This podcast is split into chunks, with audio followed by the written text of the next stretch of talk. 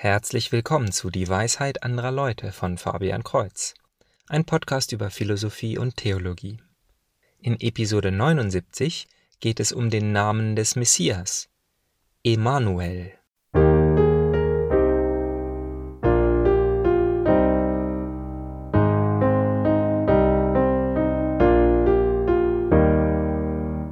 Der Herr wird von sich aus ein Zeichen geben.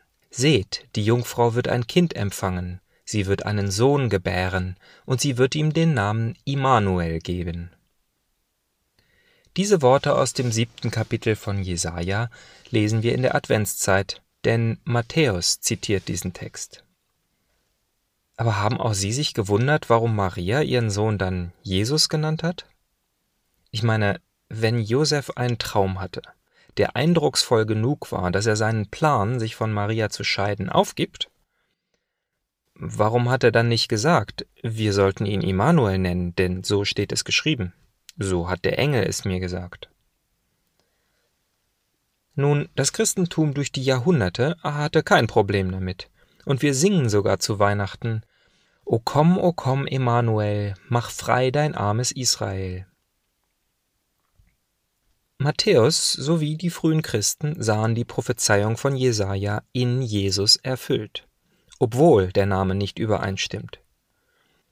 Doch eine solche Erwartung geht wieder von einer strikten wörtlichen Bedeutung von Namen aus. Ich habe den Eindruck, dass Namen früher mehr Bedeutung gehabt haben. Immer wieder stehen zum Beispiel in der Bibel Verse wie Sie nannte ihn Isaak, weil Gott sie zum Lachen gebracht hat.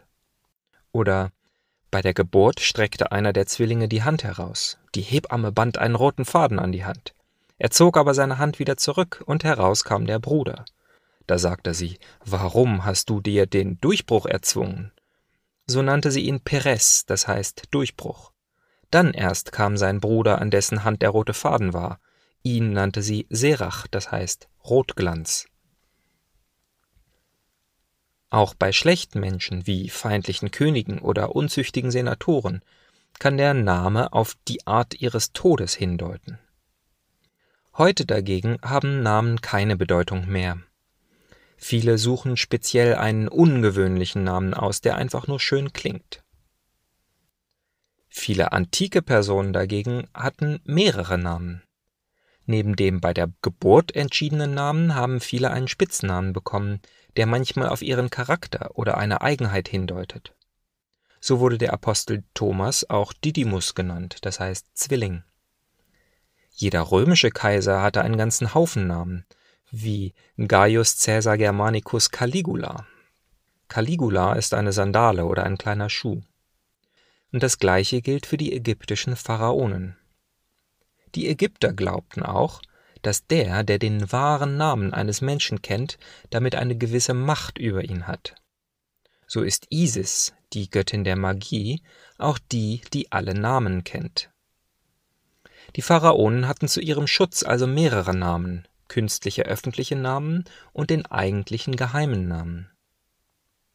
Auch ich habe mehrere Namen, einen Rufnamen, Taufnamen, Familiennamen, Firmennamen und Capoeira-Namen, ganz zu schweigen von meinen typischen Namen, die ich in Computerspielen oder auf Diskussionsforen verwende. Doch auch ich glaube, dass jemand im Internet eine gewisse Macht über mich hat, wenn er all diese Namen kennt, deswegen werde ich sie nicht öffentlich nennen. Kommen wir aber zurück zu Jesus, die lateinische Form des griechischen Jesus, welches die Transliteration des hebräischen Jeshua oder Jehoshua ist. Dieser Name bedeutet wörtlich Jahwe rettet. Es war einer der beliebtesten Namen in der Zeit und er passt ausgesprochen gut zu seiner Mission. Die frühen Christen haben geglaubt, dass dieser Jesus der im Alten Testament vorhergesagte Messias ist. Sie finden viele Prophezeiungen und erklären, dass Jesus dazu passt wie ein Schlüssel ins Schloss. Die Prophezeiungen sind aber nicht nur dazu da, ein Argument für die Echtheit des Messias zu geben, sie beschreiben ihn auch weiter. Und Emanuel ist eine solche Beschreibung, denn es heißt ja Gott mit uns. Jesus ist nicht nur ein Botschafter, Er ist nicht nur der von Gott gesandte Retter, der leidende Diener, nein, er ist Gott mit uns. Dies ist das Mysterium der Menschwerdung, der Inkarnation. Vielleicht haben wir dies heutzutage so oft gehört, dass uns die Unmöglichkeit dieser Aussage entgeht.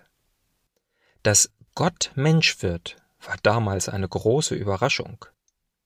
Klar, ein Haufen Prophezeiungen haben so etwas angedeutet, doch bestand da immer großer Interpretationsspielraum, bis Jesus Christus die Worte erfüllt hat. Er ist nicht nur ein weiterer Prophet, durch den Gott mit uns ist, sondern er ist der Gott, der bei uns ist. Der Name Emmanuel ist also fraglos der Name dieses Sohnes der Jungfrau. Es ist vielleicht nicht der Taufname oder Rufname oder Familienname oder Ortsname, aber es ist der Name, der die passende Bedeutung hat. O komm, o komm, Emanuel, mach frei dein armes Israel. Also bis zum nächsten Mal, Gottes Segen.